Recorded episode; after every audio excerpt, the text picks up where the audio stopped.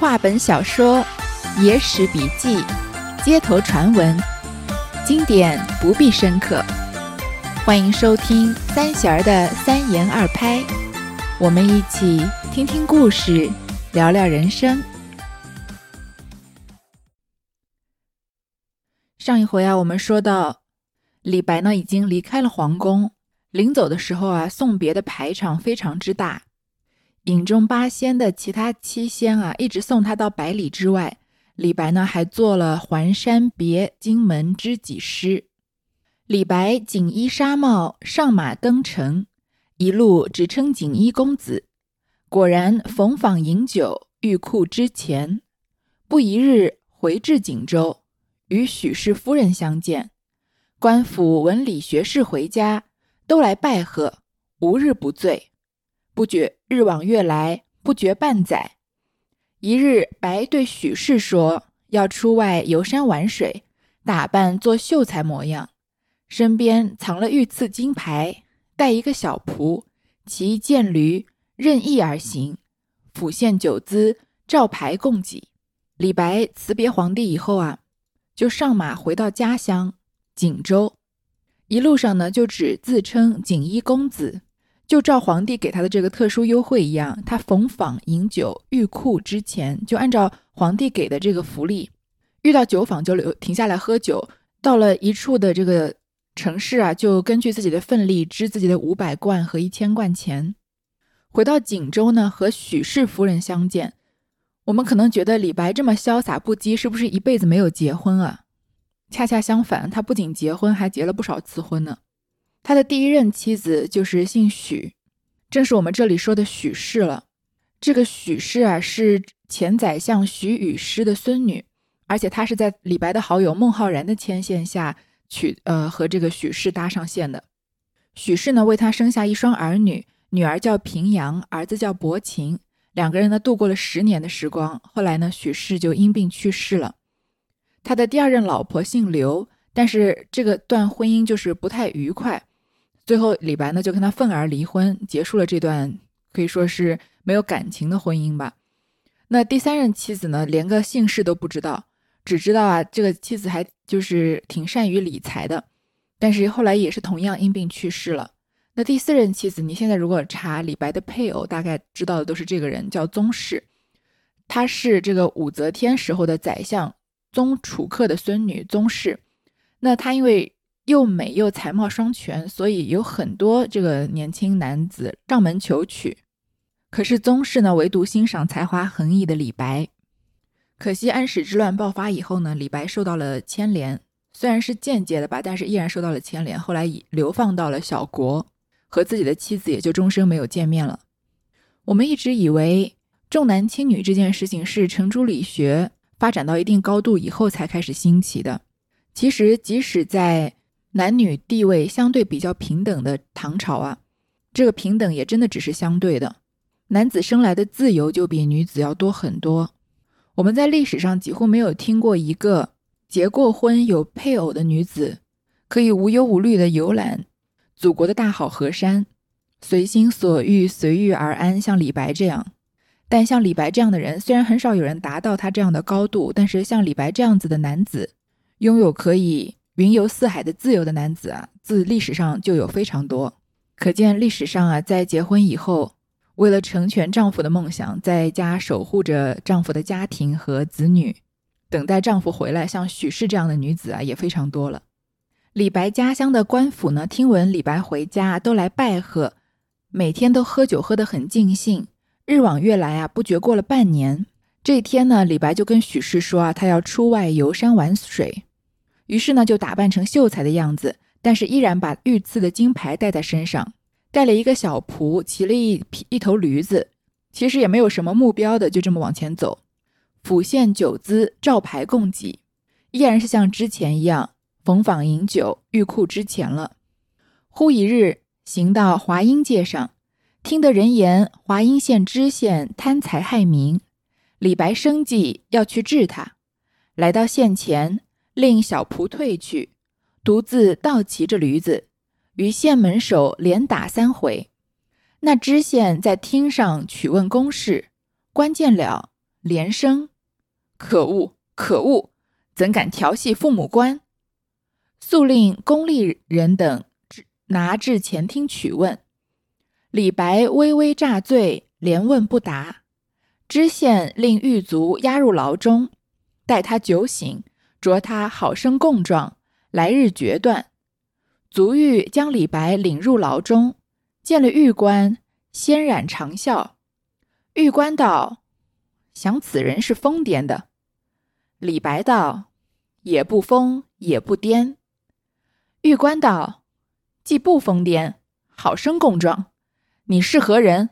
为何到此骑驴？”唐突县主李白道：“要我供状，取纸笔来。”狱卒将纸笔置于案上，李白扯狱官在一边说道：“让开一步，待我写。”狱官笑道：“且看这疯汉写出什么来。”李白写道：“供状锦州人，姓李，单名白。”弱冠广文章，挥毫神鬼气。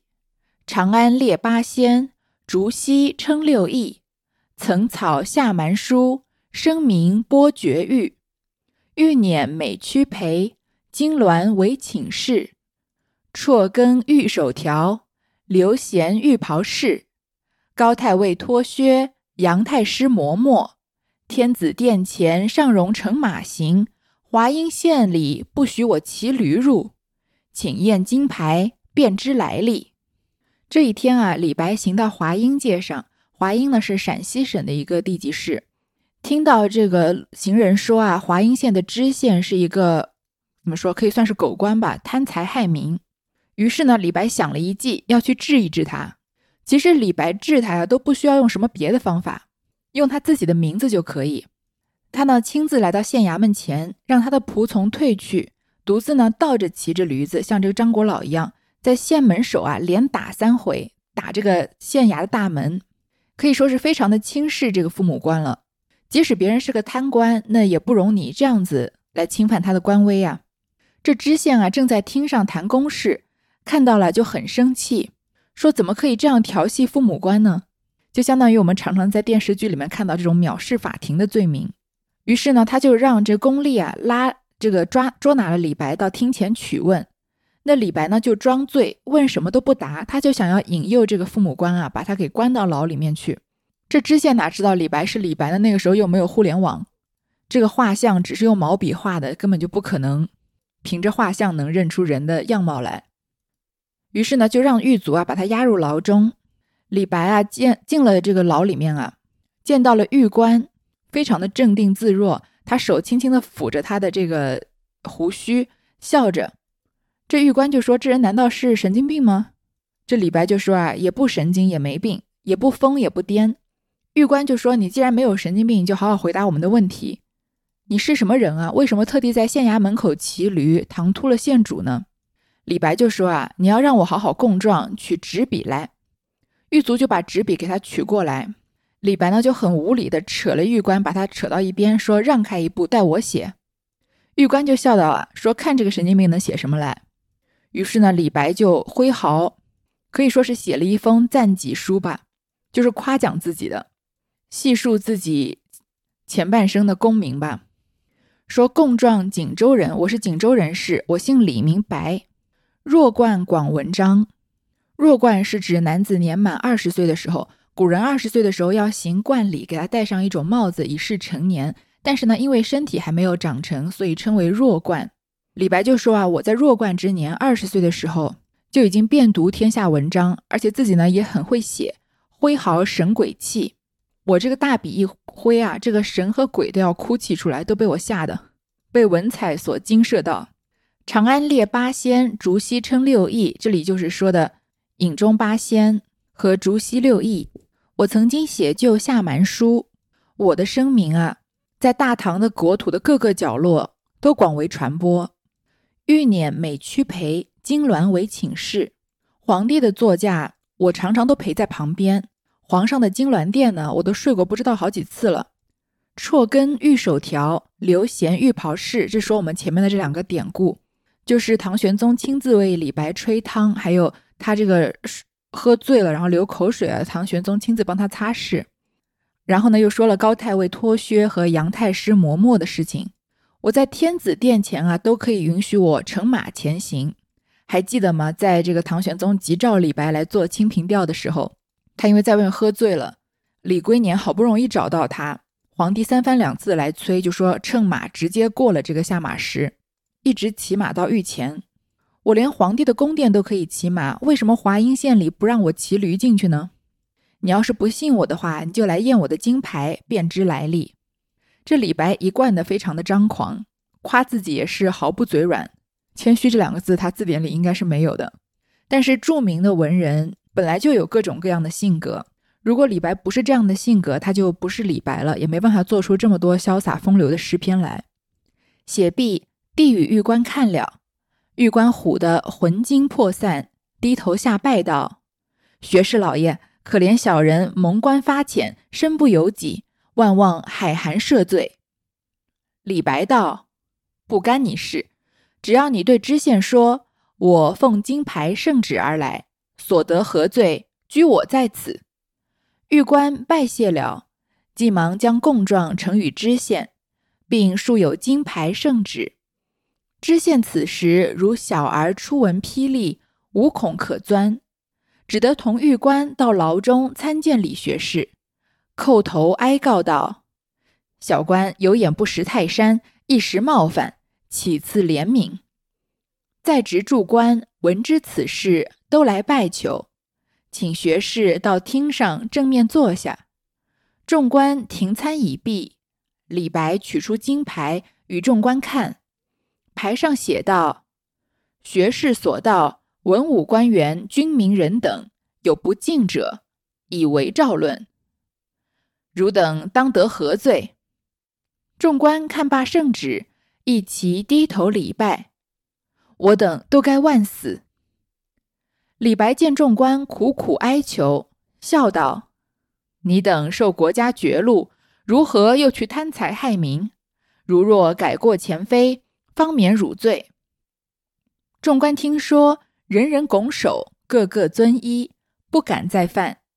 就在厅上大排筵宴，管待学士，饮酒三日方散。自是知县喜心涤虑，遂为良木。此信闻于他郡，都猜到朝廷差李学士出外私行官风考证，无不化贪为廉，化残为善。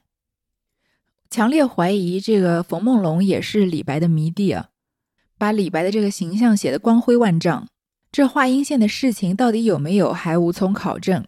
即使是有啊，这个故事里面就凭借着李白的一个雕虫小技，可以说改变了一国的治安，就是不太可能的事情。不过听故事嘛，太较真儿没意思。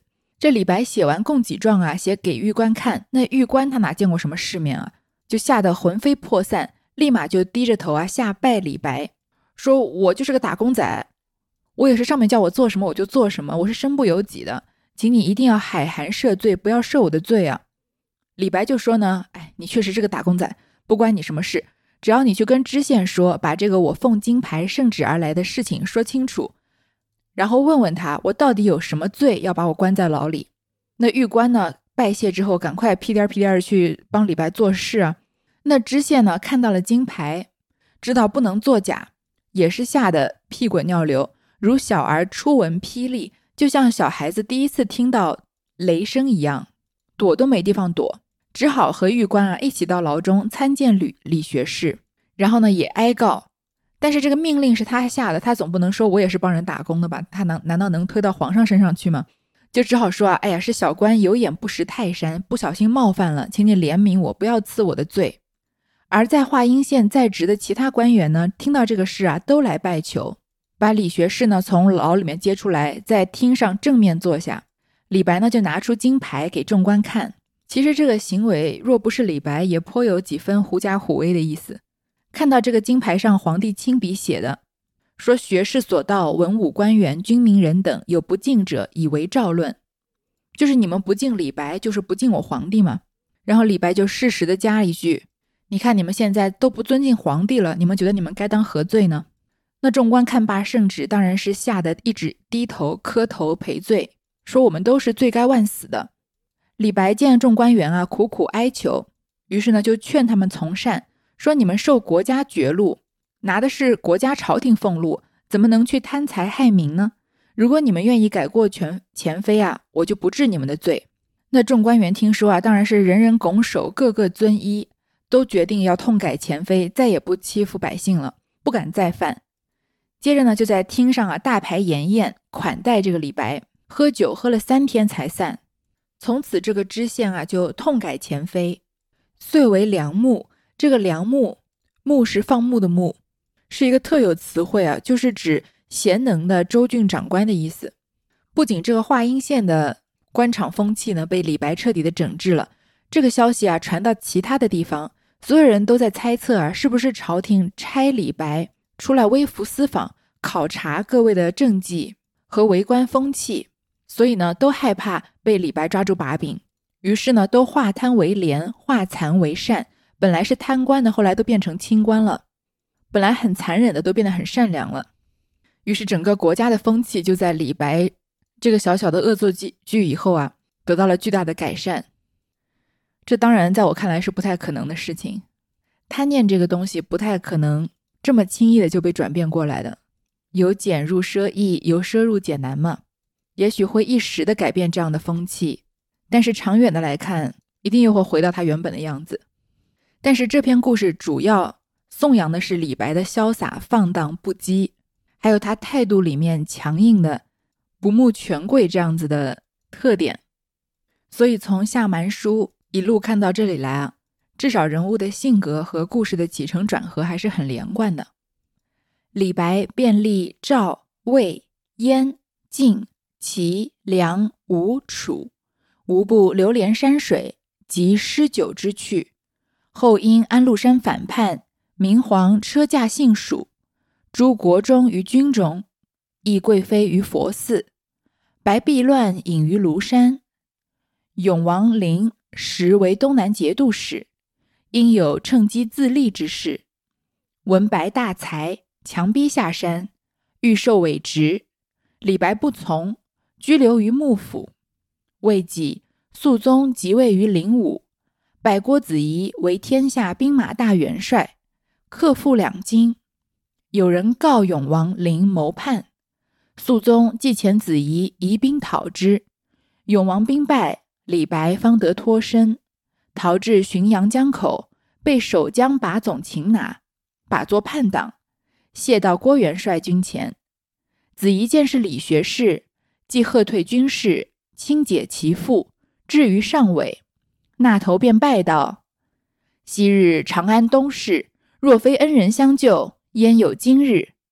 即命置酒压惊，连夜修本，奏上天子，为李白辩冤，且追叙其下蛮书之功，见其才可以大用，此乃施恩而得报也。正是两叶浮萍归大海，人生何处不相逢。李白接下来啊，游览了祖国的风光，足迹啊，踏遍了大江南北，一路喝酒写诗，好不快活。后来呢？因为安禄山反叛，发生了安史之乱，明皇车驾幸蜀。车驾幸蜀是一个比较委婉的说法，就说唐唐玄宗的车驾临幸了蜀地。不委婉的说法呢，就是其实唐玄宗跑路了嘛，逃跑逃到了成都，蜀地就是四川的代称嘛。最后呢，诸国忠于军中，缢贵妃于佛寺。这段其实就是说的马嵬坡之变。唐明皇跑路的路上，到了马嵬坡这个地方的时候，随行的将士啊发生了哗变，于是逼着唐明皇啊杀了杨国忠，又这个逼迫杨贵妃自尽。因为国事这么乱呢，于是李白啊就归隐，避乱隐于庐山。当时啊，永王陵是东南节度使，这里就是说的唐玄宗的第十六个儿子李陵叛变的故事。关于这个李陵的变乱呢？是事实还是冤案，比较没有个定论。在唐肃宗之子代宗即位不到一个月的时候啊，就已经被为这个永王陵正式平反赵选了赵雪了这个冤案。但尽管唐代宗认定这个永王陵的叛逆案啊是冤案，并且已经正式为他平反赵雪了。但是在唐代的官方文献和其他的史书里面，由于各种利害关系、实际原因，并没有彻底的改正关于永王陵案的诬枉之词。但是李白曾经做过永王陵的入墓之宾，这一点是肯定的。因为李白的诗作中啊，有《永王东巡歌十一首》和《在水君宴赠幕府祝四卿》这样的诗篇。但李白被流放在夜郎以后啊。也写过诗中有“空明是自娱，破鞋上楼船”，暗示自己啊当永王的这个入幕之宾是被胁迫的。所以事实究竟是怎样呢？我们不得而知。但是李白确实是因为这件事情受到了牵连。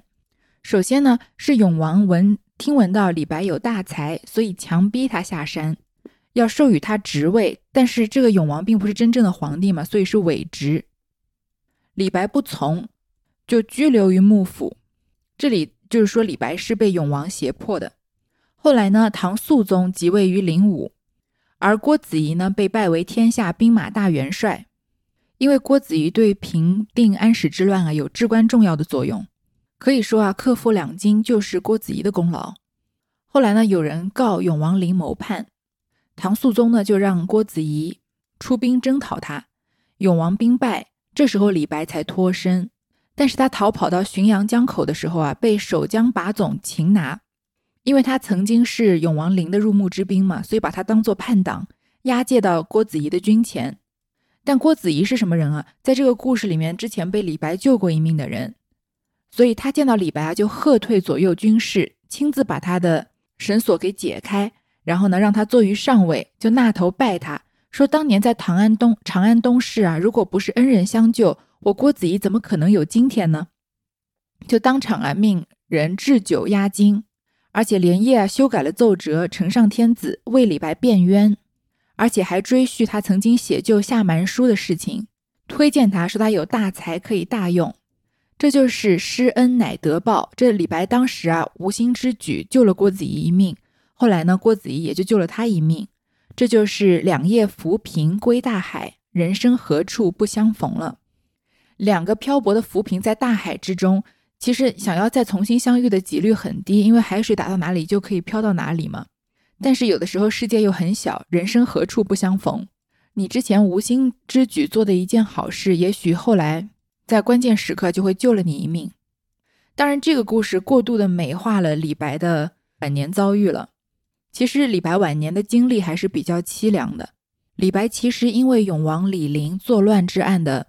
牵连被判长留夜郎，长期流放在夜郎国。这夜郎国就是夜郎自大的那个夜郎，是西南地区的一个少数民族建立的国家，可能在云贵那一带吧。可想而知，在唐朝的时候，夜郎国还是个非常偏僻的小国。被流放到那里，以李白喜爱自由、爱喝酒、爱广交朋友的性格来说，一定是非常折磨的。两年以后呢，因为关中遭遇大旱，所以朝廷宣布大赦，规定死者从流，流以下完全赦免。就是本来是死罪的人，现在就改为流放；如果本来是流放或者以下罪名的人啊，就完全赦免他们的罪。这就是一个大赦。李白经过长期的辗转流离啊，因为这次大赦，终于获得了自由。他就顺着长江啊，疾驶而下。那首著名的《早发白帝城》，就是“朝辞白帝彩云间，千里江陵一日还”。两岸猿声啼不住，轻舟已过万重山，就是出自这个场景。李白被大赦以后的，其实也就活了两年就去世了。这两年他过得非常的窘迫，可以说比较穷困潦倒，都是依靠别人的接济为生，还投奔了自己在做知县的同族的一个叔叔。但是这个故事里面完全没有提到李白后期的穷困和潦倒，因为前期埋了这个郭子仪的伏笔，所以直接就。以郭子仪啊，为了答谢李白的救命之恩，亲自上奏为李白辩冤，结束了李白这一段荒唐的被当作叛兵的这一段遭遇。其实这个经历，大家我们读过这个唐伯虎点秋香那一段的时候，会不会觉得跟唐伯虎晚年的经历也挺像的？唐伯虎是宁王叛变，要让他来做幕僚，就是一个人在年轻的时候声名太大太远，容易被这些人盯上。那等到晚年的时候，就可能会出现一些身不由己了。时杨国忠已死，高力士亦远贬他方。玄宗皇帝自属银归，为太上皇，亦对肃宗称李白奇才。肃宗乃征白为左拾遗。白叹宦海沉迷，不得逍遥自在，辞而不受。别了郭子仪，送泛舟游洞庭岳阳，再过金陵，泊舟于采石江边。是夜月明如昼，李白在江头畅饮，忽闻天际乐声嘹亮，渐近舟次，周人都不闻，只有李白听得。忽然江中风浪大作，有鲸鱼数丈，奋裂而起。仙童二人手持金节，到李白面前，口称：“上帝奉迎新主还位。”周人都惊倒，须臾苏醒，只见李学士坐于金背，音乐前导，腾空而去。明日将此事告于当涂县令李阳冰。杨冰具表奏闻，天子敕建李谪仙祠于采石山上。春秋二季，这个时候啊，高呃杨国忠已经死了，高力士呢也被远贬他方。为什么高力士被贬呢？这个故事里面，高力士是一个负面的小人形象出现的。其实高力士在历史上的评价并不低。在李隆基、唐玄宗退位做了太上皇以后啊，他就不再过问政事。伺候他的呢，就仍然是高力士。那唐肃宗继位以后呢，他身边的宦官啊，叫李辅国，为了立功来固巩固自己的恩宠，就上奏唐肃宗说啊，上皇居信庆宫，日与外人交通，臣选礼高力士谋不利于陛下。今六军将士近领五勋臣，皆反侧不安，臣小玉不能解，不敢不以闻。就是说啊，这个。太上皇虽然已经在兴庆宫居住，已经不过问政事，但是他还是常常与外界的人士交流。而高高力士和陈玄礼这两个人呢，一定正在私底下谋求对于陛下不利的事情。所以，如果这个不把他们两个人赶走的话，那我们现在满堂的文武啊，都反侧不安，就会寝食难安，总有一天啊，会觉得他们会继续叛乱的。所以呢。李辅国啊，就趁肃宗患病的时候，强行改改了这个诏令啊，把这个玄宗迁居到西内。在途经夹城的时候啊，李辅国又率领这个士兵啊，五百五百骑，剑拔弩张，气势汹汹地拦住去路。这个唐玄宗胆战心惊，几乎要掉下马来。幸亏高力士挺身而出，唐玄宗才安全地迁居到了甘露殿。事后呢，肃宗没有责怪李辅国，反而安慰了他几句，所以。其实底下的不管是宦官还是大臣，如果敢这么这个嚣张的以皇帝的名义做事，那没有一点默契也不太可能的。不过几天呢，玄宗的几个亲信也遭到清洗，这高力士啊就以前通逆党的罪名啊流放到了乌州，而陈玄礼呢被勒令致仕，致仕就是辞去官职的意思。那不管这个故事里面有没有说高力士是为什么被这个流放，总之就是说了高力士被流放了嘛。那玄宗皇帝呢，也回到了京城，为太上皇。然后这故事里说啊，玄宗一力的向肃宗推荐李白，于是呢，肃宗就想要给李白左拾遗的官职。左拾遗这个词听起来不像个官职啊，其实它就像它的名字一样，是作用啊，是捡起皇上遗漏的东西，也就是政治政策决策失误的意思。它隶属于鉴政机构，是封建时代设立的鉴政机构。就相当于一点监察部门或者言官这样的职位，白居易和杜甫就当过左拾遗。古代的官职啊，左比右要大一些，所以左拾遗算是个还挺高等级的言官的位置。但是李白这个时候感叹啊，宦海沉迷，不如自己逍遥自在，于是呢就不受这个官职，于是告别了郭子仪啊，泛舟到洞庭的岳阳，经过金陵就是南京啊，亳州于采石江边。这里就要说到李白是怎么死的了。关于李白的死呢，这里也神话了一番。说这一天晚上啊，月明如昼，李白正在江头畅饮，突然听到啊，天边乐声嘹亮，居然有背景音乐都出现了，渐近舟次，而且有一些船在靠近，而船上其他人都没听到，只有李白能听到。忽然之间啊，江中就风浪大作，而且有一个好大的鲸鱼，数丈高的鲸鱼飞起来，江上呢又出现两个仙童。手持荆节，荆节有一个词叫荆旗嘛，就好像是一个面旗子一样，但是它有这种像番旗的意思，是古代使者所持的节，用来做平信用的。恭敬的到李白面前啊，口中称呼上帝奉迎新主还位，意思就是说李白一定是真的是天上的神仙，所以他这个快要死的日子到的时候啊，天上的神仙来迎接他，不是说他去死，而是说他要回到自己本来的这个神仙的位置上去。周人啊都惊倒，过了一会儿啊才苏醒过来，然后看到李学士啊坐在金鱼背上，然后前面呢有音乐指着路。也是一个自带 BGM 的男人，腾空而去，骑着金鱼飞走了。于是把这个事情告诉当时的图县令李阳冰，而杨冰呢据表奏闻。这一段故事里面唯一真实的就是李阳冰了，因为李阳冰就是我前文说的李白因为穷困潦倒而投靠的他宗族的这个叔叔。天子呢就敕建了李谪仙祠在采石山上，春秋二季，一年两次去祭拜这个呃李谪仙祠。现在在这个安徽省马鞍山市西部的长江东岸啊，还有采石矶这个景点，也是设有这个太白楼、三元洞、连璧台这样的古迹的。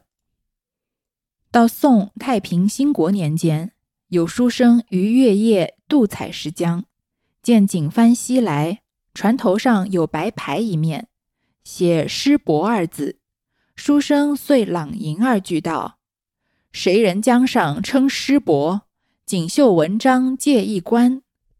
舟中有人喝云：“夜静不堪提绝句，恐惊星斗落江寒。”书生大惊，正欲傍舟相访，那船泊于采石之下，舟中人紫衣纱帽，飘然若仙，尽投李谪仙祠中。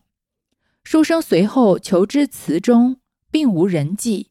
方知贺诗者即李白也，至今人称酒仙、诗伯，皆推李白为第一。云夏蛮书草献天才，天子调羹亲自来。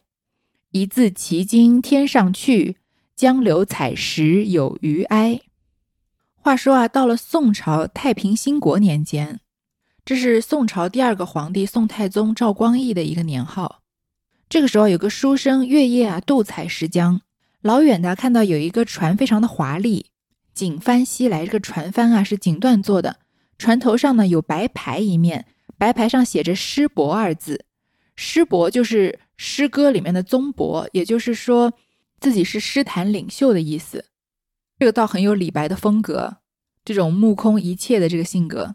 这书生啊就朗吟二句说：“谁人江上称诗伯？”锦绣文章借一观，因为觉得称自己为师伯太自大了。这个师生就说啊，是谁在这个江上自称自己是师伯呢？诗坛的宗师呢？